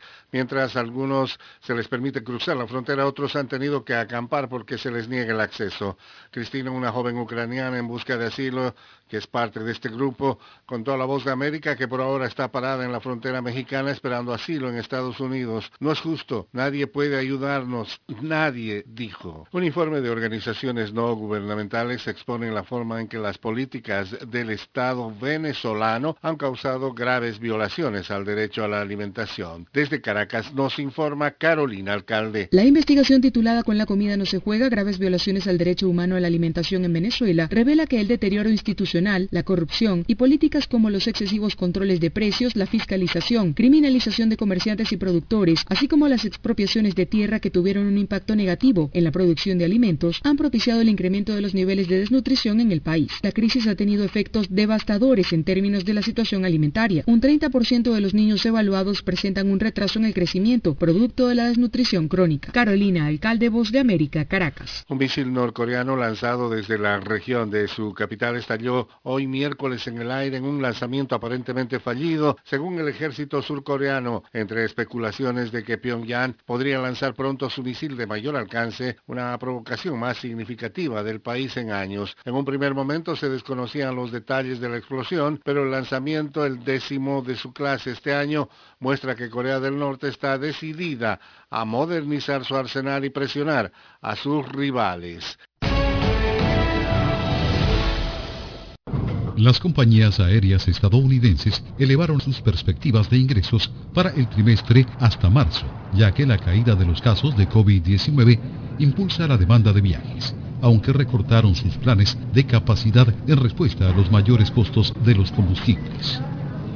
Delta Airlines, con sede en Atlanta, informó la semana pasada que registró las mayores ventas de boletos de la historia de la compañía debido a un aumento sin parangón de la demanda. No hemos visto una demanda más fuerte en mi carrera, dijo el presidente ejecutivo Ed Bastein. Su rival United Airlines indicó que la demanda de ocio es muy fuerte y que el tráfico de negocios se está recuperando más rápido de lo esperado las acciones de las principales aerolíneas estadounidenses subían entre un 5% y un 10% en las operaciones del mediodía. Las aerolíneas cuentan con una fuerte demanda para hacer frente a los costos de combustible que se han disparado tras la invasión rusa de Ucrania, calificada por Moscú como una operación militar especial, señala Reuters. El combustible es su segundo mayor gasto tras la mano de obra, pero las principales aerolíneas estadounidenses no se cubren contra la volatilidad de los precios del petróleo como la mayoría de sus pares europeos. El sector suele tratar de compensar los costos de combustible con tarifas más altas. Tammy Romo, directora financiera de Southwest Airlines, declaró en una conferencia de inversores que el entorno de precios ha sido saludable. La aerolínea con sede en Texas ha subido sus tarifas. Del mismo modo, American Airlines señaló que se espera que la mejora de los ingresos compense con creces los aumentos del combustible y otros gastos en el trimestre actual. No obstante, recortó su capacidad para el trimestre actual, que ahora se estima que reducirá entre un 10 y un 12% en comparación con el mismo periodo de 2019. Delta, United, Southwest y JetBlue Airways también han moderado sus expectativas de capacidad. Tony Cano, Voz de América, Washington. Desde Washington vía satélite y para Omega Estéreo de Panamá hemos presentado Buenos Días América. Buenos Días América vía satélite desde Washington.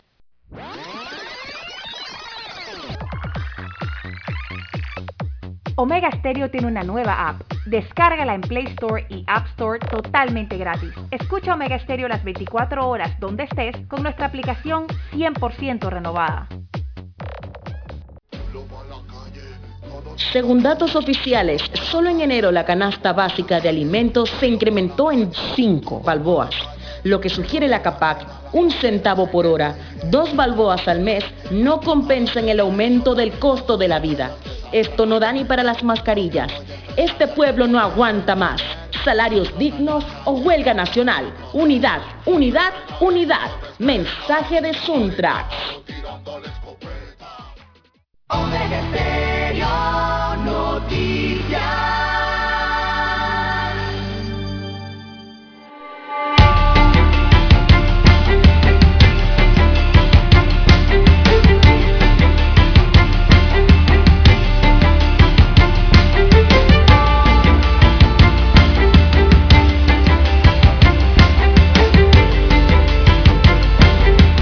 Bueno, continuamos, son las 7, 7 minutos.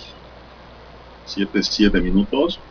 Diputados de todas las bancadas aprovecharon un proyecto de reforma al Código Electoral sobre determinadas competencias administrativas del Tribunal Electoral para introducir un artículo que modifica el procedimiento revocatorio del mandato. Se trata del proyecto de ley 776 presentado por el Tribunal Electoral a la Asamblea el 9 de marzo pasado el, el, proyecto fue aprobado este martes 15 de marzo con un artículo que no estaba en el texto original y que fue introducido por los miembros de la Comisión de Gobierno. El recién creado artículo 438A dice lo siguiente, las decisiones que se tomen aprobadas por la mayoría de los diputados de la fracción parlamentaria a la cual pertenecen no podrán ser utilizadas por los partidos políticos como causal de revocatoria del mandato ni de expulsión de los diputados inscritos o no en el partido político por el cual fueron postulados. Esta parte sí no la entiendo, inscritos o no. sí, porque pueden ser alianzas. Porque no pasa nada. Sí, porque pueden ser postulados tú vas a expulsar al que no está.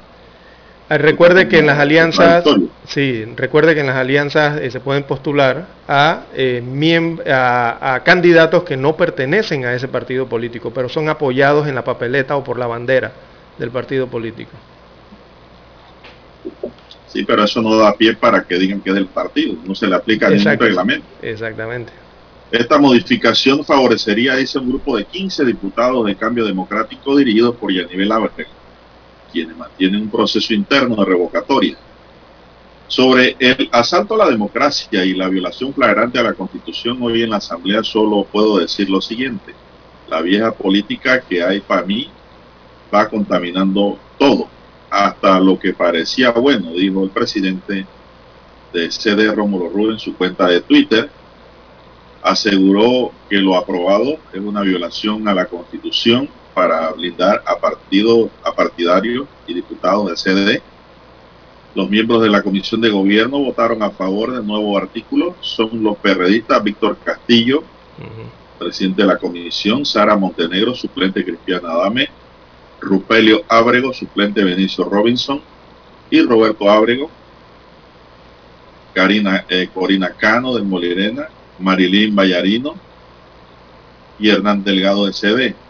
El independiente Juan Diego Vázquez también votó a favor. El panameñista Luis Ernesto Carles salvó su voto. Juan Diego Vázquez justificó su voto a favor de la propuesta. Este tema de revocatoria es la potestad que tiene alguien de poder sacar a un diputado de la Asamblea. Hoy día ese poder está en manos de los partidos políticos. Yo soy del fiel criterio que eso debe estar en el poder ciudadano al 100%. Y justo por allí fue la discusión que se dio en el día de hoy.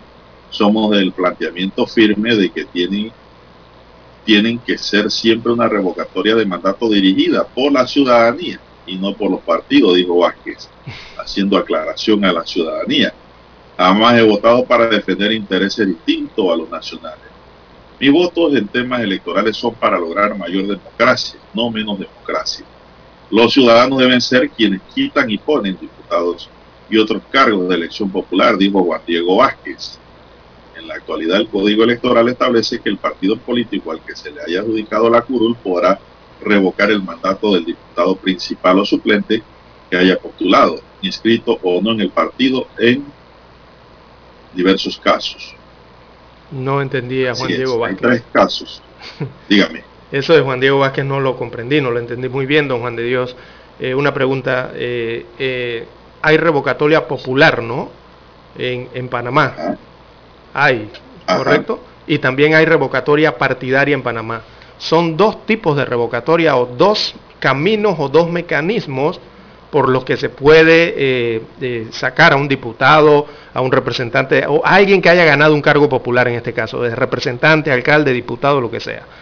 Hay dos vías, dos caminos. Pero entonces aquí el diputado Juan Diego Vázquez vota a favor de esto eh, y nos argumenta como que era, es la única vía, pero realmente hay dos. No le entendí muy bien, no le entendí correctamente, no sé si es que no le entendí correctamente las declaraciones al diputado independiente del circuito 86 de San Miguelito. Mm, mm, eh, queda algo como confuso con sus declaraciones. Bueno, él lo que quiere decir, don César, es que él no está de acuerdo que sean los partidos políticos que revoquen el mandato de un diputado, Ajá, que esa es la sino que revocatoria sea la propia, sino que sea la propia, propia ciudadanía la que revoque. Ah, ok, ahora sí.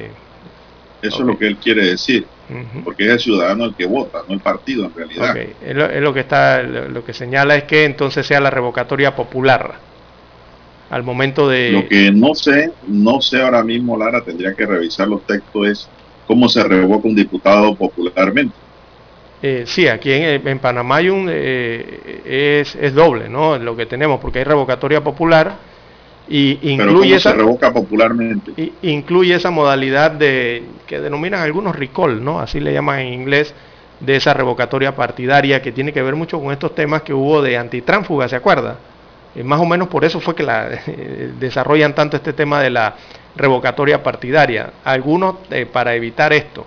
Pero en este caso, aquí con el Partido Cambio Democrático no creo que sea así. Eh, es por otro motivo el que se le está llevando ese proceso de revocatoria a estos creo que son 13 diputados, 13 o 15, 15, 15 son diputados del Partido Cambio eh, Democrático. Bueno, el Tribunal Electoral sacó un comunicado, Lara, y dice que informa a la ciudadanía que frente a una propuesta aprobada en primer debate el martes en la Comisión de Gobierno, Justicia y Asuntos Constitucionales de la Asamblea Nacional, en virtud de la cual las decisiones que se tomen aprobadas por la mayoría de los diputados de la fracción eh, parlamentaria a la cual pertenecen no podrán ser utilizadas por los partidos políticos como causal de revocatoria de mandato ni de expulsión de los diputados inscritos o no en el partido político por el cual fueron postulados. La institución se encuentra imposibilitada para emitir criterio debido a que en estos momentos existe una controversia sobre ese tema a lo interno de un partido político que puede terminar en apelación ante el Pleno del Tribunal Electoral. En pocas palabras, los magistrados del Tribunal Electoral se sienten impedidos amarrados de manos. Sí, porque ya incluso, ya incluso eh, eh, ya, nivel, ya a nivel ábrego de diputada del Cambio Democrático ha interpuesto precisamente ante el Tribunal Electoral algunos recursos ¿no? que tienen que ver con este tema del intento de revocación de mandato por parte del colectivo Cambio Democrático hacia sus diputados, en los cuales entre los 15 está incluida ella también, ¿no? Sí, porque se salieron de, la línea del partido. Exactamente, que era votar por Ronnie es en aquel momento. Exacto. pero es que yo creo que nunca han estado dentro de la línea. Así es. No es que se salieron yo creo que nunca han estado. Porque la Asamblea se ha convertido en un feudo de los diputados. Exacto. Inclusive hay diputados que mandan más que los propios secretarios y presidentes de partido cuando no son las dos mismas figuras que son diputados a la vez. Así que, bueno, vamos a ver qué, qué pasa. Aquí ellos, los diputados, aprovecharon ese balón que venía corriendo para colocar ahí un gol, ¿no? Sí, ese es un gol. Exactamente. Por favor, sí, es un gol, porque eso no salió del Tribunal Electoral. No, no, para nada. Están aprovechando el momento. Se lo, casaron con Guantú. Exacto, están aprovechando el momentum allí, ¿no? Eh, al final las decisiones son, eh, digo, estamos en democracia directa en el país y hay mecanismos de democracia y hay mecanismos de democracia directa. Uno de ellos es la revocatoria popular eh, la revocatoria popular viene siendo algo parecido al ejercicio que se está haciendo con, eh, la situación del alcalde José Luis Fábrega, ¿no? Esa es la popular, eh, en el que, bueno, van todos los electores a decidir si le tienen confianza o no al alcalde en este caso, si llega hasta ese nivel el proceso, ¿no? Esa es la popular. Y está la otra, que es la revocatoria que ya usted mencionaba, don Juan de Dios, la partidaria, que es el caso este que atiende al Partido Cambio Democrático en este momento. ¿Verdad? Son los dos tipos. Pero las dos tienen que ver con el tema de la confianza, diría yo, don Juan de Dios. Eh, son procedimientos, entonces, por lo menos la popular, para eh, avalar las decisiones de, eh, su, de los cargos de elección, ¿verdad? Precisamente electos por la población. Bueno, eh, vamos a ver cómo termina esta situación de, confianza y aprobación entonces a lo interno del Partido Cambio Democrático. Bueno, vamos a hacer la pausa, la última. Adelante, don Dani.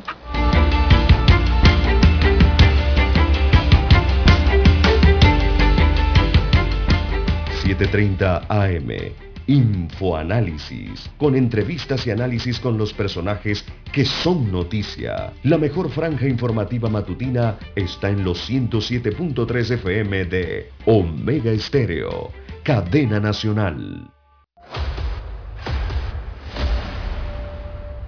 Desde los estudios de Omega Estéreo, establecemos contacto vía satélite con la voz de América. Desde Washington, presentamos el reportaje internacional.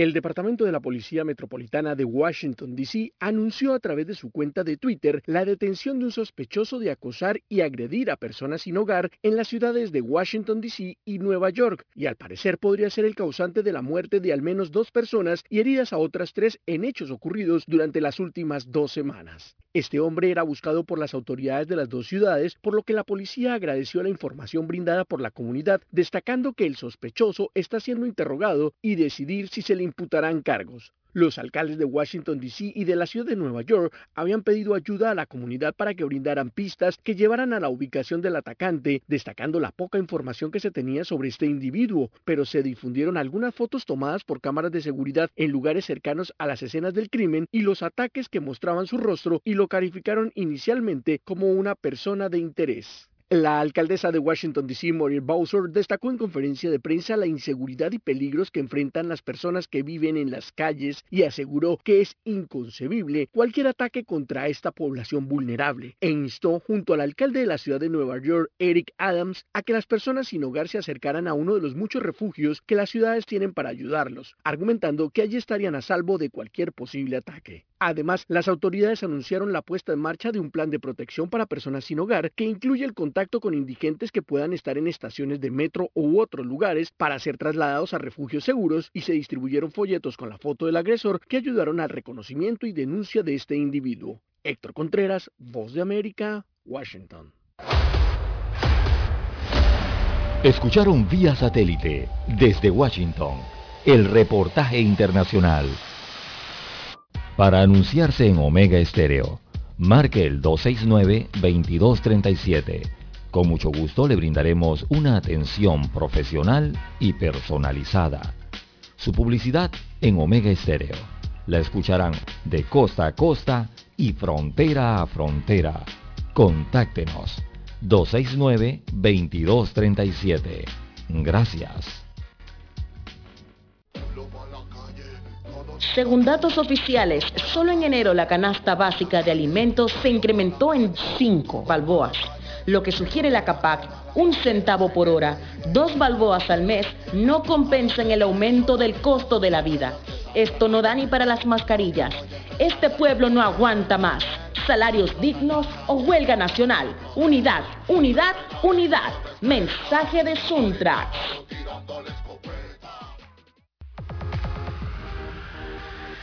Omega Stereo tiene una nueva app. Descárgala en Play Store y App Store totalmente gratis. Escucha Omega Stereo las 24 horas donde estés con nuestra aplicación totalmente nueva.